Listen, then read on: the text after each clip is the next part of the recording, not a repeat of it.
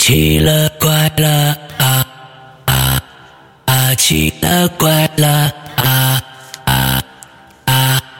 各位听众，大家好，欢迎收听《奇了怪了》二零二三年中元节特别访谈节目。今天我们请到了三位嘉宾，首先迎来第一位，我们的老朋友小西同学。来，小西跟大家打个招呼。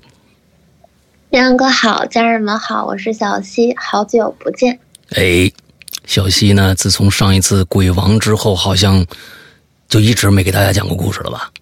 哎，稍显落寞，毕竟那次输了。哎，这不是我跟你说啊，那次不是你输了。我觉得那次是我的问题，因为那一次正好啊，因为时间跨度实在太长了，到最后已经一点多了，咱们第三轮还没开始呢，底下已经睡一片了，参赛者明哥已经睡着了，所以呢，我就没想到小西是用一个视觉的这样的一个非常重要的一点，一个痦子的这样的一个反差来要讲他那天的故事，所以我们又改了时间以后，对小西其实造成一个很不公平的这样的一个状态。我在这儿呢，先给小西上一。次道个歉啊，完了之后，但是小西的故事还一直是很精彩。那我是想呢，为什么这么长时间没叫你？就想让你再积点积点。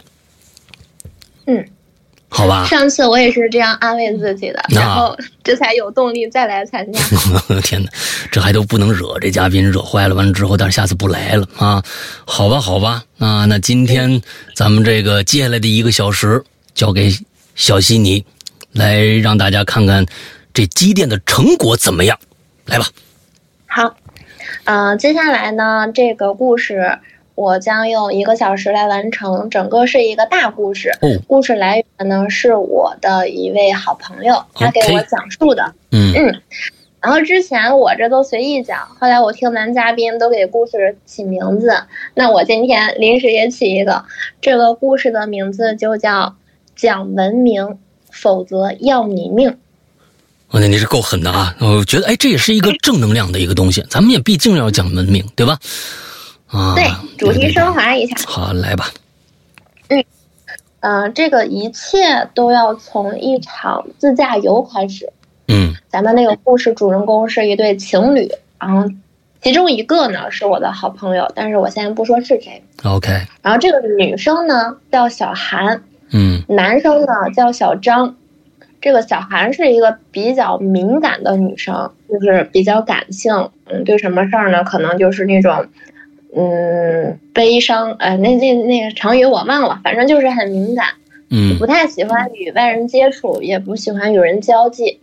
然后小张呢，就恰恰相反，是一个性格。特别活泼，然后特别有感染力的一个男孩儿，嗯，也就是因为小张这一点嘛，小韩就觉得和他在一起能快乐。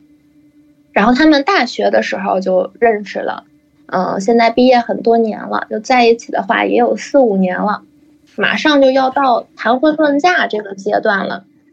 然后小张呢是学画画的。小张就一直有一个心愿，就是他打算和小韩在领证前，他想去西北自驾游去写生。嗯，对。然后呢，小张这人画画有一个毛病，就是必须一气呵成，不能被别人打扰。就是提笔到最后，呃，收笔期间就不能停，一停的话，哎，可能感觉就断了。嗯。就是嗯对，然后他们就开车嘛，就一路到了西北，具体哪个地方嗯就不说了，嗯，反正就是一片一望无际、非常荒凉，但是景色也非常美的一个地方。然后就找到了一个呃最佳的一个位置，小张就打算提笔开始画。期间呢，就发生了一件现在想起来比较奇怪的事儿。嗯哼。嗯，对，小韩说当时不觉得什么，但是以现在的思想来看的话，可能当时那件事儿就像是这一切开始的预兆。嗯，因为小对，因为小张他学美术嘛，他肯定那些装备就是自己的笔，那笔的话都是提前削好的，呃，质量也非常好的。但那天呢，小张拿起一支笔之后，刚一画。那个笔头就直接断掉了。OK，然后他就叫小韩，就又换了一支。然后没动几笔呢，笔头又断掉了。哎，直到第三支，对，小韩给他拿了第三支笔啊，才勉勉强强的就画好了。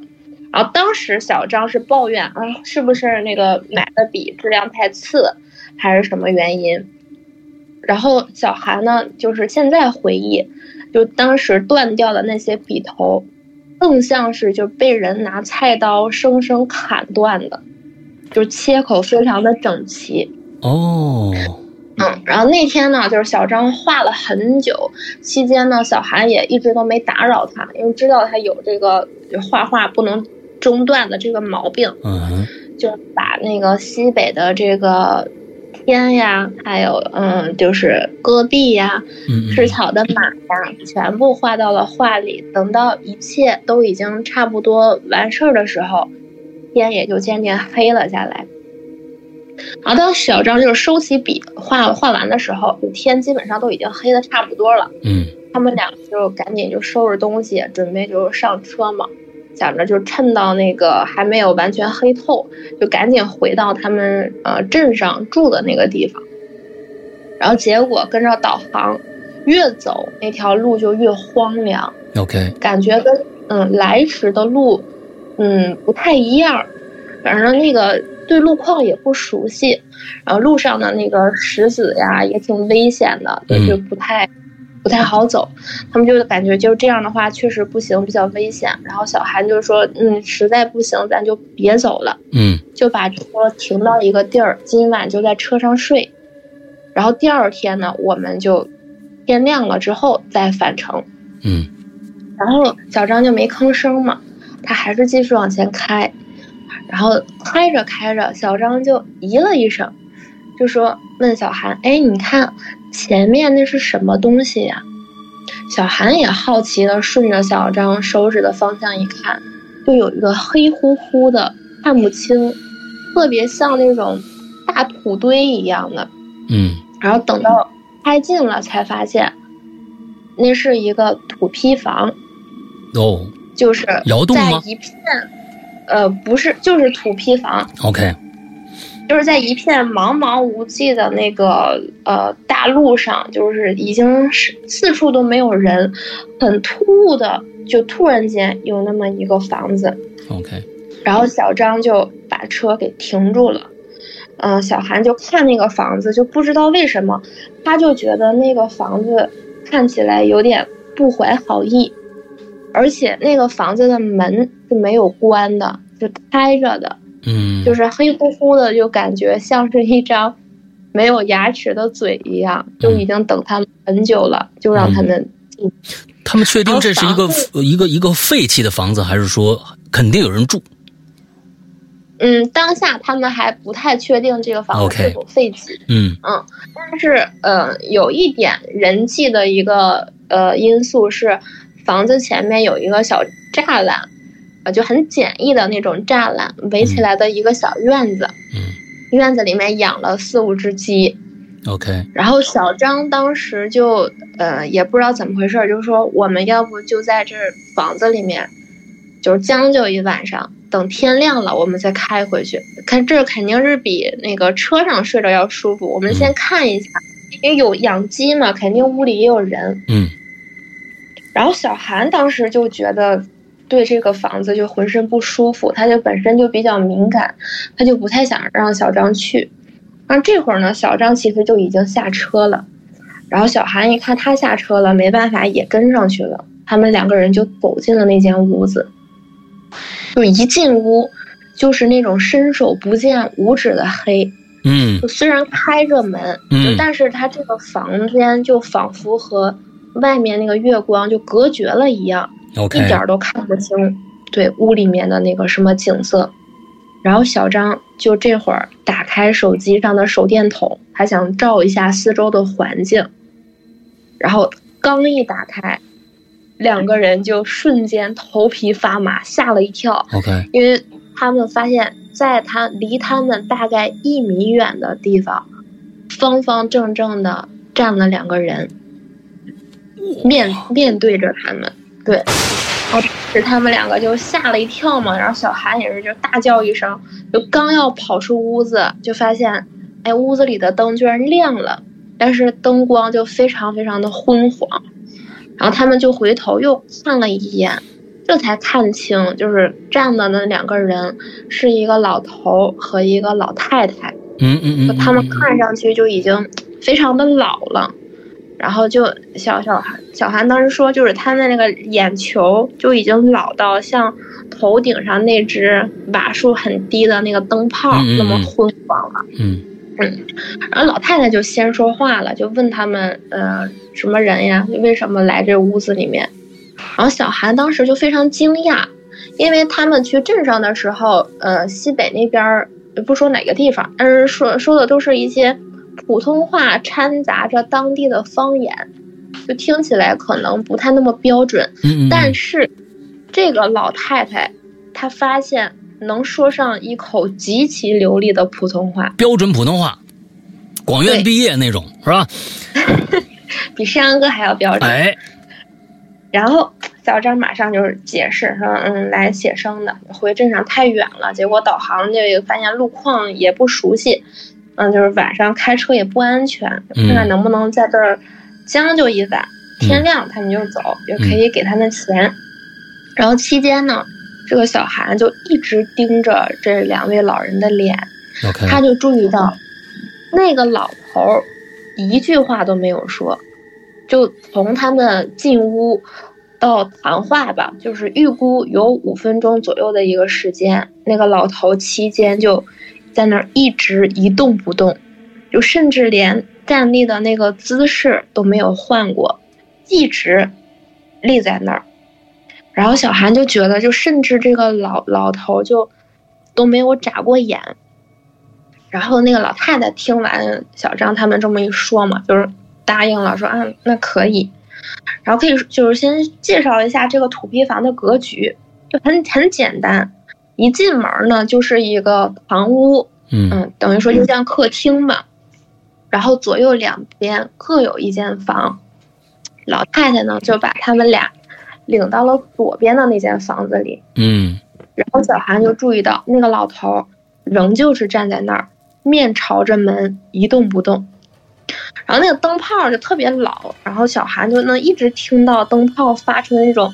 嘶嘶嘶的，就像是那种呻吟的声音，就就像瓦斯摊重负的那个声音。然后小韩就特别怕这个灯泡，就可能坚持不住，突然间就死掉了。然后就随着那个老太太的引领下，小张跟小韩就进了门。刚进门，小韩就浑身不舒服，为什么呢？因为屋子里的格局也很简单，嗯。左边呢是一个土炕，连着门和墙，但是右边地上正对着土炕，屋子里面有一口井。嗯，那个井上面就它是院外边还是屋里有一口井啊？屋里有一口井，屋里有一口井。对，然后上面没有盖子，井里面黑乎乎的，就是小韩当时看着那个井。就觉得很不舒服，可不嘛，家里养贞子啊，这是。对呀，就是哪有屋子里面有井的呀？一般都是在屋外呀。嗯嗯嗯。但是他当时，嗯，他当时也没说什么，因为就怕，可能他对西北那一块儿确实不怎么了解，怕是不是当地有什么习俗啊，或者是，呃，就是人家就就是有什么就是讲究啊，也想着明天天一亮就走。嗯，也就没多说，然后他就发现那个小张也注意到那口井了，就也皱着眉，嗯，没说话。然后老太太把他们领进屋，就出去了。你们要钱。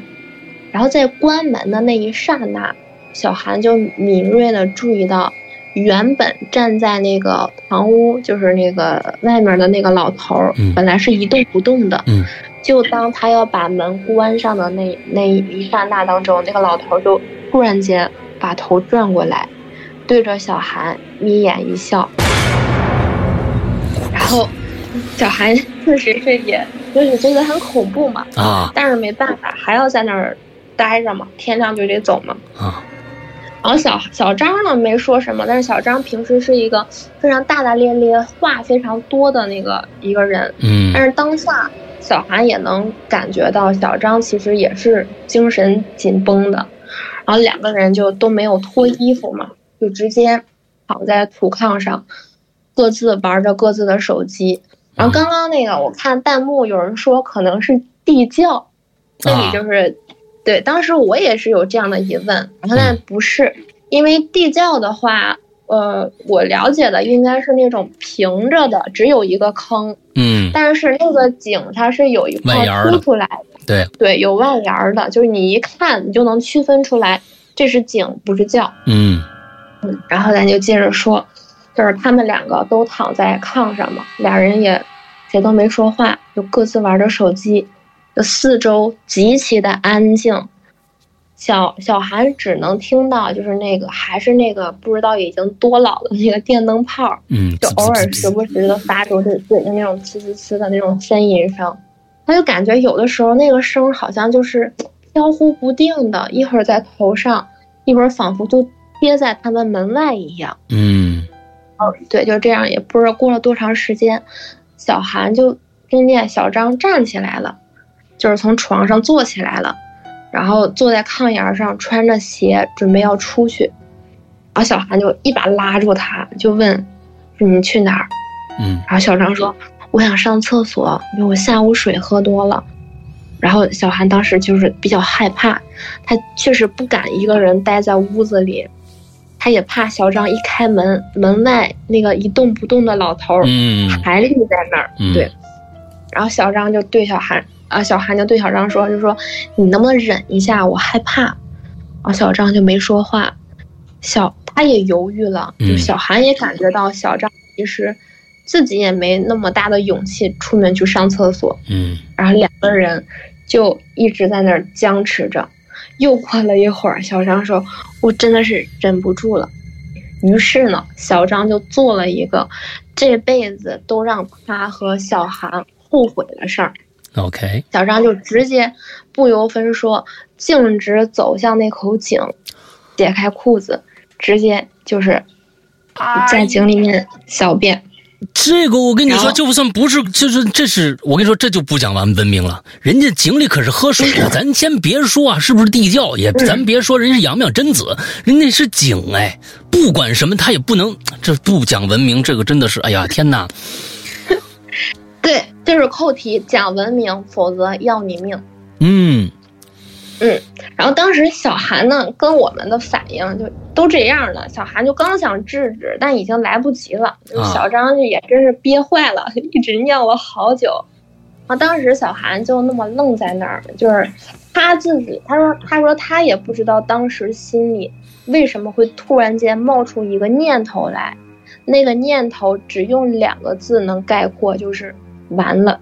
哎，他感觉就是那一刻，他们两个人完了，就反而小张啊释放完了，他感觉神清气爽了，就又又开始变成那种活泼呀、大大咧咧、无所谓的状态，嗯就仿佛也是嗯没刚才那么紧张了。他嗯脱了鞋就继续上炕躺下了，然后小韩就一句话都没有说，他当时就是说，他强烈的感觉就有一种有一股极其不祥的恶兆在把，他们两个对一点点的包围，嗯然后就又一直两个人就不知道过了多长时间，小韩呢就听到堂屋那边传来了那个开门的声音，嗯好像那个呃那个老太太还是老头儿出去了，然后小韩呢赶紧就把那个灯泡儿就呲啦啦啦的灯泡儿，那还是拉绳的，就是嗯一拉它就开，再拉就关上，赶紧把那灯关掉了，然后屋子里就陷入了一片漆黑，只有小张的手机屏幕还亮着的。然后小韩就也叫小张把手机给那个摁灭，嗯他就示意小张和他一起，就是趴在窗户那儿，就来到窗户看到看那个老头或者老太太出来干嘛。两个人就趴在窗户那儿，隐藏在黑暗里，窥视着门外的那个人。嗯然后透过月光，就小韩发现，呃，出来的是只有老太太自己。他就步履蹒跚的走到那个鸡窝前，之前不是说房间有呃房门前有栅栏嘛，养了四五只鸡。那个老太太就是走到鸡窝前，手里面呢还提着一把明晃晃的菜刀，她要半夜杀鸡。然后栅栏那会儿应该也是对午夜了，肯定是，要么就是十二点多，要么就一两点，反正是已经是午夜了。啊，他说栅栏里那四五只鸡呢也非常奇怪，就像全部被点了穴一样，一动不动。嗯，然后小韩就仔细的观察嘛，就发现那些鸡都是黑色的，就是黑鸡。OK，是乌鸡呢，还是说是黑毛的普通的鸡？啊，黑毛鸡长得特别瘦，但不知道是什么品种。嗯，然后老太太就提着刀就逐渐靠近了，那些鸡依依旧站立在那儿一动不动。然后那个老太太就一直都是背对着小韩和小张的，小韩就看不见那个老太太的表情。嗯，然后正就正当老太太即将伸手抓到其中一只的时候，那鸡那几只鸡原本是不动的。当时就突然间全部转头，看向了小韩和小张窗户这个方向里。然后那个老太太也是注意到这些鸡的变化了，也猛地转头朝他们这边看过来。然后当时小韩就一把拉过小张，把头埋在窗户下面啊，就心两个人心脏都在砰砰砰的跳。过了好长时间，他都没有听见什么异样的动静，那老太太就没有过来敲他们的门。嗯，然后过了很久，小韩才再次一点一点的露出脑袋。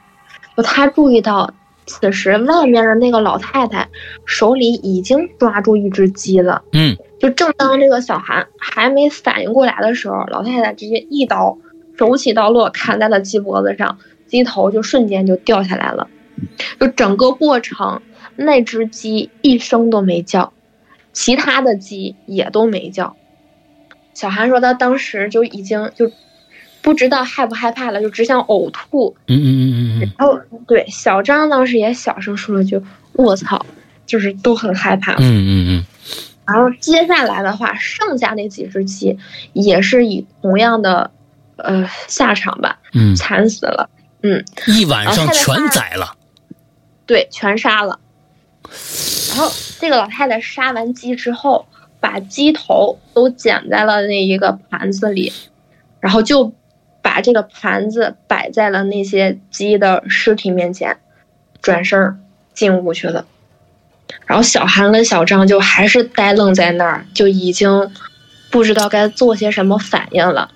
啊！这个时候，就就这会儿，突然间传出了一声极其凄厉的那种鸡叫，一声接一声，就是又尖锐又刺耳，就两个人都已经下意识的捂住耳朵了。啊！然后小韩就注意到，这些叫声就是他正在发出很凄厉的这种惨叫的话，就来自那一盘那四五只断掉的那些鸡头嘴里发出来的。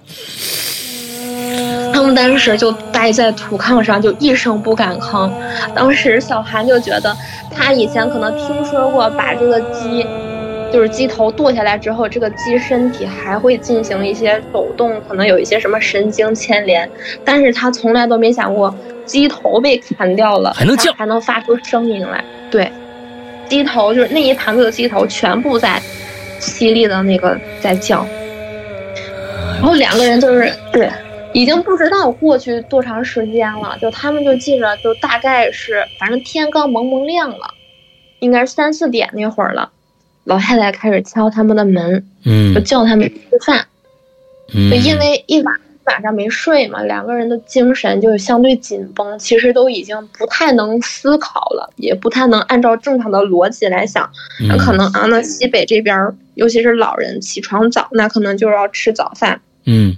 所以他们两个人就默默的也是下了床，就是跟随着老太太，就当时就也谁也没说话，反正大脑已经迟钝了。嗯，两个人就来到了门外的那个堂屋，发现呢，那个小韩就注意到那个老头不见了，他当时心里边有一个想法，他说：“哎，这个老头一动不动，这个这只是几只鸡也一动不动，那老头会不会也像那几只鸡一样被老太太一刀给剁脖子了？”啊，他当时就是这样想了一下。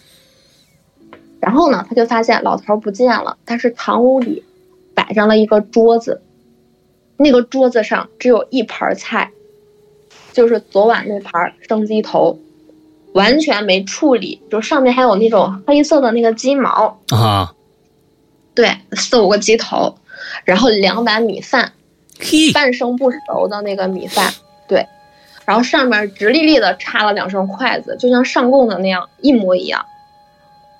然后还有一个比较奇怪的是，在桌子上立了一面镜子，那个镜子正好能照射到小张的脸。就他小韩注意到，本来小张看到这一桌饭菜的时候，也是眉头一皱，就感觉不太对劲儿。但是，当那个镜子里映射出小张的脸之后，小张就瞬间就变了，就他一下子就非常感觉对桌上的菜很渴望，嗯，就感觉是山珍海味一样，他就急忙的拉下凳子，然后狼吞虎咽。把那个鸡头塞进嘴里，把那个饭也扒在嘴里，小韩就愣愣的看着那个黑色的那个鸡毛和掺着血从小张那个嘴角随着他那个咀嚼都掉出来了，他就又恶心，但是他当时就已经不知道该去做什么动作了，就一直傻傻的愣在那儿，就等他回过神来的时候。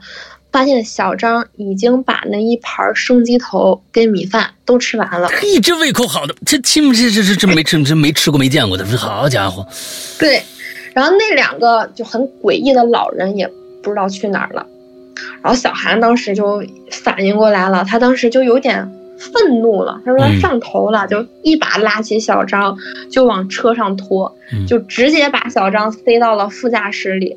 他说期间小张好像就是已经。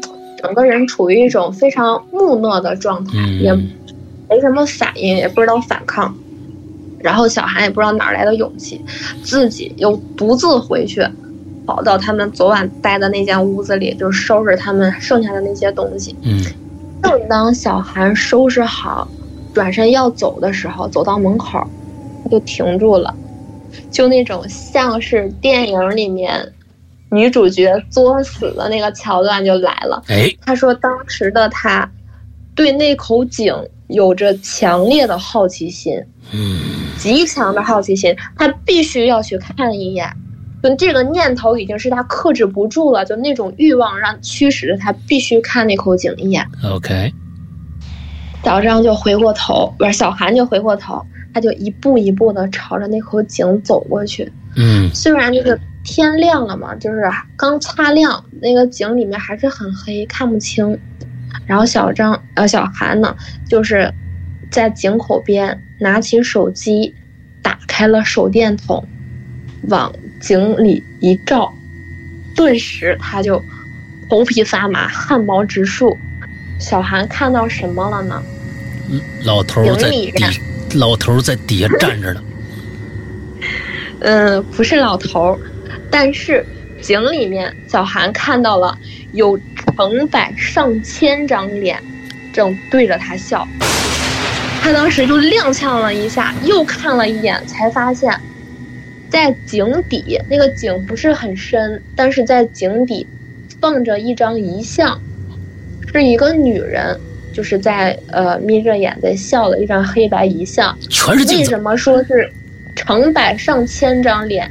因为井里的每一处、每一寸井壁上都密密麻麻贴满了小圆的一个镜子，就在这种无数的映射和这种反射广角什么里面，每一张每一张镜子里都能完整的映射出那个女人的脸，就他当时就觉得是无数张脸在看着他，然后。就那个小圆镜，嗯，不知道大家理不理解？他说是那种很古朴的，就是背后印着一些民国女人的一些什么呃小。我小时候就见过这个，全都这个。对，就那种对那种镜子，然后镜子的边儿呢，就用一圈红线给把镜子的那个呃边缘给包裹住了，嗯。然后贴的全是镜子。但是小韩注意到有一根红线就掉了，正好呢准确的落在了遗像上那个女人脖子的位置，嗯，就是让人视觉上看下来，好像她脖子上被人砍了一刀一样，就有一条红色的那个断面儿。嗯然后在遗像上，那个女人的脸上还有一些小张昨晚留下来的尿渍。啊，对，然后他就头皮发麻，就是感觉到就是整个人都要晕厥了。然后他那会儿他又听见了那种灯泡像是嗯快烧断了一样，瓦斯的那个嘶嘶嘶嘶嘶那个声音。嗯他当时内心还想了一下，这大白天的，就是天也快亮了，开什么灯啊？然后这会儿他想不对劲儿，因为这个声音太近了，近到就在他的身后。然后这个小孩就，对，猛地一回头，他看到那张老头的脸，此时此刻正贴在小韩身后，直立着，对着他，面无表情，嘴里面就喉咙里还不停的发出那种嘶嘶嘶嘶，像是那种灯泡快烧断的那个声音。昨天是一直是他发出那声音的，对，然后他其实这个也能联想到昨晚为什么小韩能听到这种声音，像是贴在门外四处游荡，然后他就大叫一声，猛地推开那个老头，跑了出去，就回到车上，他就赶紧开着车回到了镇上，就是一切都在这一段西北上的这段呃故事就结束了，这是第一段。第二段的话，就是小韩跟小张回到家之后发生的一些事儿。所以那我们就开始对来第二段。我我啊，我跟你说啊，这这个这这我得我们得消化一下啊。所以就是说，他们在西北的某一个地方荒郊野岭碰到了一个土、嗯土房子，完之后他们俩就进去了。一个一个晚上的一个遭遇，他们就发现了一个这样的一个，跟那个，你你你刚才一说啊，我就想到了那个去年那电影了，咒》。他最后那个那个大大黑大黑佛母啊什么的，一张嘴里面全是嘴，你知道吧？就是那个那个井里边的那个全是那小镜子，也让我想到这个了。密孔的人肯定受不了这个，啊是啊，所以到现在，呃，接下来往后听的有可能就是说这个的。这天晚上那井里面那东西可能出来要反噬了，不知道。来，接着往下看吧。嗯，接下来回家，嗯两个人回到家之后，呃，小韩就发现男朋友小张变了。嗯怎么变了呢？他又说不上来，就总感觉跟以前的小张不是一个人。他嗯就比拿个比方说，小张以前绘画，咱们也说了，他喜欢一气呵成，起起笔到落笔中间嗯不能有人打扰。嗯但现在呢，又不是，就画着画着可能扔一边儿去了，然后隔两天捡起来哎又接着画。然后以前呢，小张可能是那种用色什么的都比较鲜艳，色彩呢就是夸张。嗯然后现在呢，小张就是很喜欢画那种呃无色照，就那种黑白的那种什么不管是山水啊、人像都不喜欢用色。然后有一天呢，小韩就想让小张给自己画一张画像，然后小张那天呢就又回到了以前，非常认真的按照拿起笔，中间一刻不停，从从就是呃起笔到画完，就是一气呵成画好的。他就感觉到小张的表情随着他的这个画笔就越来越兴奋，啊，就好像就是他非常满意他完成的这个作品。，OK，小韩也很激动，说：“啊那你可能看着小张的表情，觉得这个可能会画的非常好。嗯正当画完的时候，小韩就赶紧迫不及待的就走过去看了那张画，嗯然后瞬间呢，小韩就觉得画上的自己不太对劲儿。嗯就虽然小张画里的照片，就是画里的小韩是自己的脸，嗯但是眯着眼睛，就嘴角也是露出那种笑，看着那个神态、那个神色，让小韩第一反应就想到井下那张女人的脸，那张遗像上的脸，但是这张脸是小张从来没有见过的。嗯，他没去吗？对，小张，对小韩就越看就越毛骨悚然，然后他就又看见小张，小张好像对他的作品非常痴迷，就是好像就非常满意他完成的这个画作一样。就还有一些呃比较不太对劲儿的地方，就是自打那次回来之后，小张就从来都没有开过车，就小韩也没有见过小张开过车，嗯以前都是小韩很少有机会，因为小张就觉得。啊，信不过他嘛。嗯，起初呢，他以为小张是那次被吓到了，不敢开了。但是小韩说，现在想想，与其说小张是不敢开车，更像是他不会开了。嗯就他在躲避这件事儿。，OK，就是诡异的事情还远不止这些。有某某一次，小韩就留意到小张最近有一段时间，他就从来都没有脱过袜子。就这个说起来有点搞笑，嗯就是小韩从来都没有见他换过袜子，可能这个袜子换过，但是没有在小韩面前听过。OK，无论什么时候，小张都穿着那双袜子，就包括晚上睡觉的时候。一开始呢，小张就小韩并不觉得有什么奇怪，但是起因呢，是因为有一天晚上，小韩就发现小张睡觉的时候，哎，也穿着一双袜子。小韩呢，就下意识的想帮小张脱掉。嗯就当小韩的手刚放到小张的脚踝上的时候，小张就本来在睡觉嘛，突然间猛的一下坐了起来，就对着小韩就很阴冷的语气说：“你要干什么？”嗯然后当时就把小韩吓了一跳，他就被这种小张非常夸张的反应给震惊到了。嗯然后就从那天开始，小韩对小张这个袜子就更好奇了。哼直到有一天，小韩在护肤的时候发现那个面膜又没了，面膜在卫生间里嘛。啊，嗯当时呢，小张就在卫生间里洗澡，因为两个人就已经到了谈婚论嫁的地步了，也不在意就说什么啊隐私啊什么的，就可能这方面就没那么注意了。嗯小韩就很自然的推门进去了。然后正当小韩就弯腰从洗手池那个柜子里取面膜的时候，他用余光一瞥，就猛然间他看到了小张脱下袜子的那那双脚，就那个十只脚趾头上都涂着鲜红色的指甲油。然后小韩就当下就质问小张说：“那、你为什么要涂我的指甲油？”嗯然后小张就是含糊不清的回应着啊，那个好看我就涂了。然后当时小韩就望着小张那张脸，他总感觉有点女气，哎，再加上小张就说出那句话那种神情啊和姿态呀、就小韩就觉得给他的感觉鬼气森森的。再比如，小张以前是一个就非常浪漫的人，就嗯很阳光，话很多，也很浪漫。两个人大大小小的纪念日啊，小张都记得，也并且会给小韩惊喜。那那次过后，小张跟小韩的就周年日也到了，但是小张完全不记得，他甚至对小韩的生日都都忘都不记得了。OK，对，然后呃，再举两个例子吧。嗯，有一天晚上，小韩在睡觉，他就在卧室里面听到客厅里面传来那种哒哒哒、哒哒哒高跟鞋走路的声音。然后小韩就把床头灯给打开了，嗯他就想看一下是谁嘛。他发现，哎，小张本来躺在床边，小张人不见了。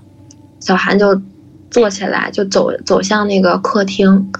他就发现，他刚站到卧室门口，他就看到那个小张。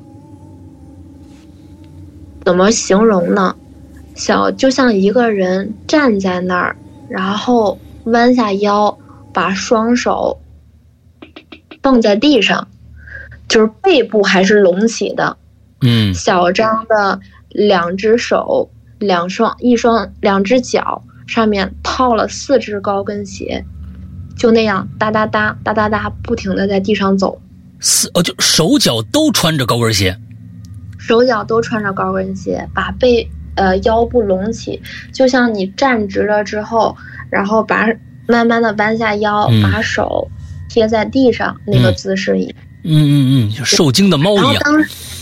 对，然后当时呢，小张就是也感觉到了来自卧室的灯光。嗯，于是小张就是本来自己在哒哒哒的走，然后他感觉到后面有灯光了嘛，小韩就看到小张的那个脑袋。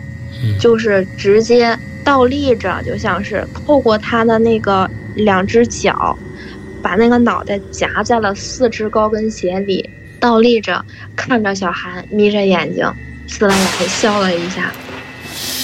那个场景，小韩这是毕生难忘。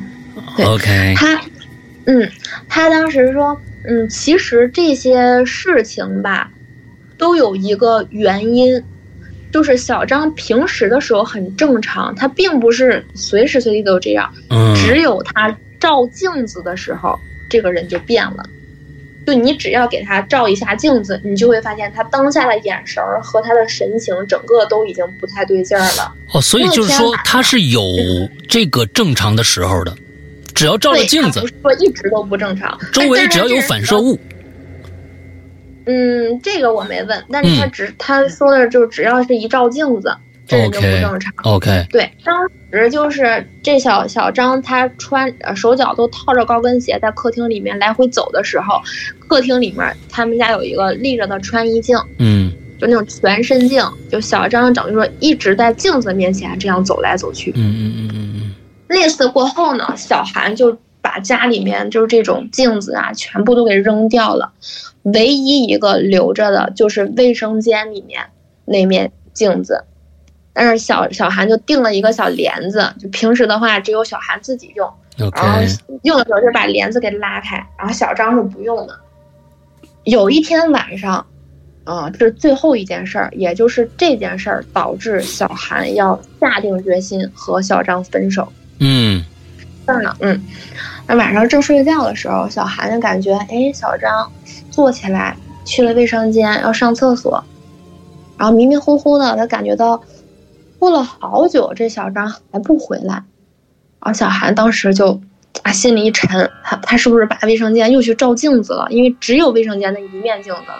嗯，小韩就赶紧坐起来，打开那个床头灯，他就发现，因为卫生间是在呃卧室里面的嘛，他就看到那个小张站在镜子面前。那个帘儿已经被拉开了，就一直上下眼皮翻动着，嘴里面在自言自语，念念叨叨的，不知道在念些什么。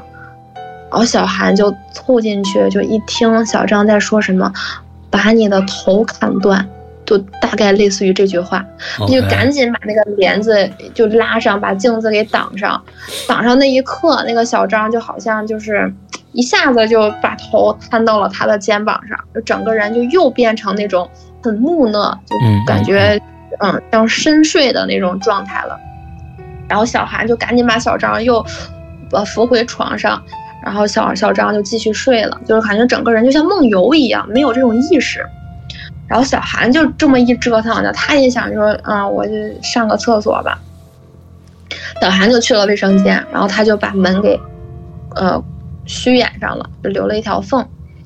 然后上完厕所的时候，小韩就是也回想着这段发生的一些这种奇奇怪怪的事儿，他其实整个人精神也被折磨的有一点濒临崩溃了。嗯，他就一边想着，一边就下意识的去抽那个卷纸，就挂在墙上那种厕纸。嗯，他一摸，哎，发现这手感有点不对，就感觉跟以前摸起来这手感有一些细微的变化。然后小韩就回头一看，这个纸。他他因为家里的这些日用品都是小韩去采购的，他发现这个卷纸怎么跟以前自己买的不一样了？就上面的印花是那种红色的。嗯，他说，嗯，他说以前买的那个卷纸都是呃那种无色印花，就可能就是给你弄几个点儿，就让你有它那个纹路嘛。他这是红色的印花，他就赶紧把这个卷纸就好奇嘛，翻到那个膝盖上抽开。就铺在腿上，一看就往出一拉，那个纸上被人密密麻麻的用红色的笔写着：“把你的头砍断，砍断你的头。”类似这样的话。然后当时小韩就把纸就赶紧扔到地上，刚想跑出门的时候，他发现卫生间的那个门外面有一双脚直立在那儿，嗯那个鞋尖儿正对着呃门里的方向，嗯那是男朋友小张的脚。当时小韩也不知道怎么了，他当时他袜子已经脱了是吧？只能看到呃呃，sorry，不是脚是鞋，哦鞋一双鞋，那鞋对一双鞋，对，不是脚是鞋，就是鞋尖儿朝着那个卫生间屋里的方向。嗯而小韩当时就是，他就赶紧把门给卫生间的门给关住，给锁上，就坐在马桶上蜷缩着。他当时就想打电话报警。他说他心里面有一个想法，那就是只要他一开口说话，小张会立马冲过来。就嗯，立马破门而出，所以他就不敢说话。说他也不知道为什么会有这么一个想法，反正他就不不敢报警说话，就一直就是他在那个那边就是缩着嘛，在躲着，就感觉他精神也在紧绷着，就迷迷糊糊的就自己就睡着了。我等他再醒过来的时候，感觉到天已经亮了，就完全亮天了。透过卫生间的那个玻璃门儿，就能看到外面就已经啊、很亮了。但是那双鞋依旧摆在那个卫生间门门口，鞋尖儿嗯冲着他，嗯 OK，姿势角度都没有变过。然后小韩当时可能也是因为天亮了，给自己的勇气提上了一些，他直接就把门打开，就一把就推了出去，就很轻松的推出去了。门外没有站着人，只是被人摆了一双拖鞋，摆在那个门口，鞋尖对着他。对她当时看到男朋友小张还在床上睡觉，是他昨天摆放的那个姿势，背对着他。他当下就非常气愤的，就是觉得小张在故意吓他，他就把那个昨天那那个厕纸上面写着什么“把你头砍断”的那个拿起来，一把把小张从床上拽起来，就质问他说：“你到底要干什么？”就是歇斯底里的就把这几个月小张的不正常全部都发泄出来了。嗯然后当时他看到小张本来睡眼迷离的嘛，但是他他在小张在看到那个厕纸上那些话之后，顿时就感觉整个人神情又变了，嗯。就是双眼迷离，就嘴角一点点就开始微笑，就说这么快就被你发现了，然后小孩顿时就吓了一下，浑身对浑身一抖，他就又醒了。醒了之后，发现是个梦中梦，就还是在厕所里面，外面天已经亮了，然后他就注意到门还是虚掩着，并没有锁。对，然后那个厕纸也是正常的，还是以前的那个没有印花，只是那种点点点出纹路来的，嗯并没有什么字体。哦，然后门外也没有那双鞋。然后小小韩可能觉得啊，就他其实当下已经分不清这个梦和现实了，他可能就觉得是自己昨晚上厕所不小心睡着了，做个噩梦而已。OK，他就赶紧推开门出去，发现小张还是昨晚他摆放的那个姿势，背对着他躺在床上还在睡觉。嗯小韩当时也是腰酸背疼嘛，就是也累了一晚，再加上精神紧绷，他也就想躺在床上就休息一会儿。刚一枕上枕头，其实这会儿小韩遗漏了一件事儿，他没有发现小张的拖鞋不见了。哎，正当小韩就是躺在床上枕着枕头的时候，他发现哎，枕头下面有什么东西，他就爬起来掀开一看，那双拖鞋就整整齐齐的摆在枕头下面，鞋尖对着他。也就是那一个点，就是把小韩这日积月累这么多场的折磨全都爆发了，他就下定决心，甭管多少年，也甭管咱现在什么阶段，嗯我就要给你奋斗。对，然后小韩就是搬出了那个他们两个合租的那个房子嘛，自己就出去租了一个房子，就把小张的所有联系方式全都拉黑了，全都切断联系，东西也没拿，就重嗯重新开。嗯，然后这个期间呢，其实他们这么长时间有很多共同好友，小张也是通过这种共同好友，就是不停的疯狂联系小韩，嗯然后好友也在劝说，说什么啊、就是说好话嘛。嗯然后小韩冷静了一段时间，觉得自己啊、可能也做的挺过分的，就也心软了，同意跟小张见面。嗯，就是那段和时间，俩人就又有点要和好的趋势哎。他感觉小张确实也是变好了，就跟以前也不太一样了。然后小张就提出，就是说，嗯，既然就是你觉得还是说暂时咱们不合适吧，嗯，要不再观察我一阵儿，嗯，我们还是这样分开住，只不过你给我照顾你的机会，嗯，然后小韩也被他打动了，于是呢，小张就说，其实你还有很多东西在我这儿，嗯，要不我给你送过去，你把你家的现在地址告诉我，嗯，小韩就是跟小张说了他现在住的地址。但是没有给他房门钥匙，等于说虽然他知道他住哪儿，但是他想要进屋还要得到小韩的同意跟允许才可以。OK，对，其实这个决定，小韩现在想想来说也非常的后悔，因为他是独居嘛，没有跟人合租，他一个人住这个房子里。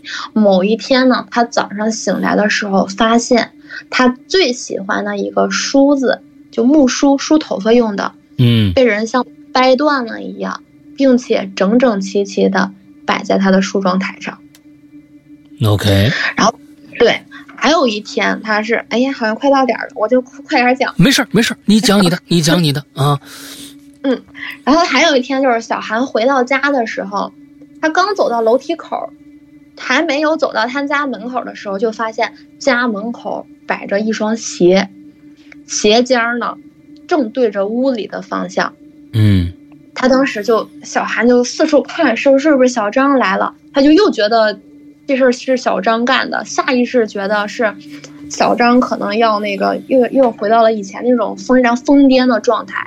他就四处扫视，赶紧看周围没有人，他就把鞋踢到了一边，快速的打开钥匙回到了房门里，就心脏当时期间还在砰砰砰的跳，就特别怕。他就开始在猫眼上观察，发现，嗯，小张不在。他这才放下心来，赶紧把门反锁，就心想，反正小张也不知道我家的钥匙，只要他进不来这个门儿，我就是安全的。嗯，想了一阵之后，嗯，他就准备就是换睡衣了，想洗个澡，躺在床上。他租的那个房子有一个很大的衣柜，嗯，就非常大的一个衣柜。当小小韩把衣柜门打开，准备换睡衣的时候，嗯。他看到里面那个情景，就是他几近晕厥的让他一个情景。衣柜里面，他看到了成百上千张小张的脸，因为衣柜里被密密麻麻贴上了那种小圆镜，啊、是那种很古朴的，背面刻着那种民国女人像的那种小镜子，密密麻麻贴了满满的一个衣柜。小张呢，就当时就蹲坐在。柜里面，我靠！天哪！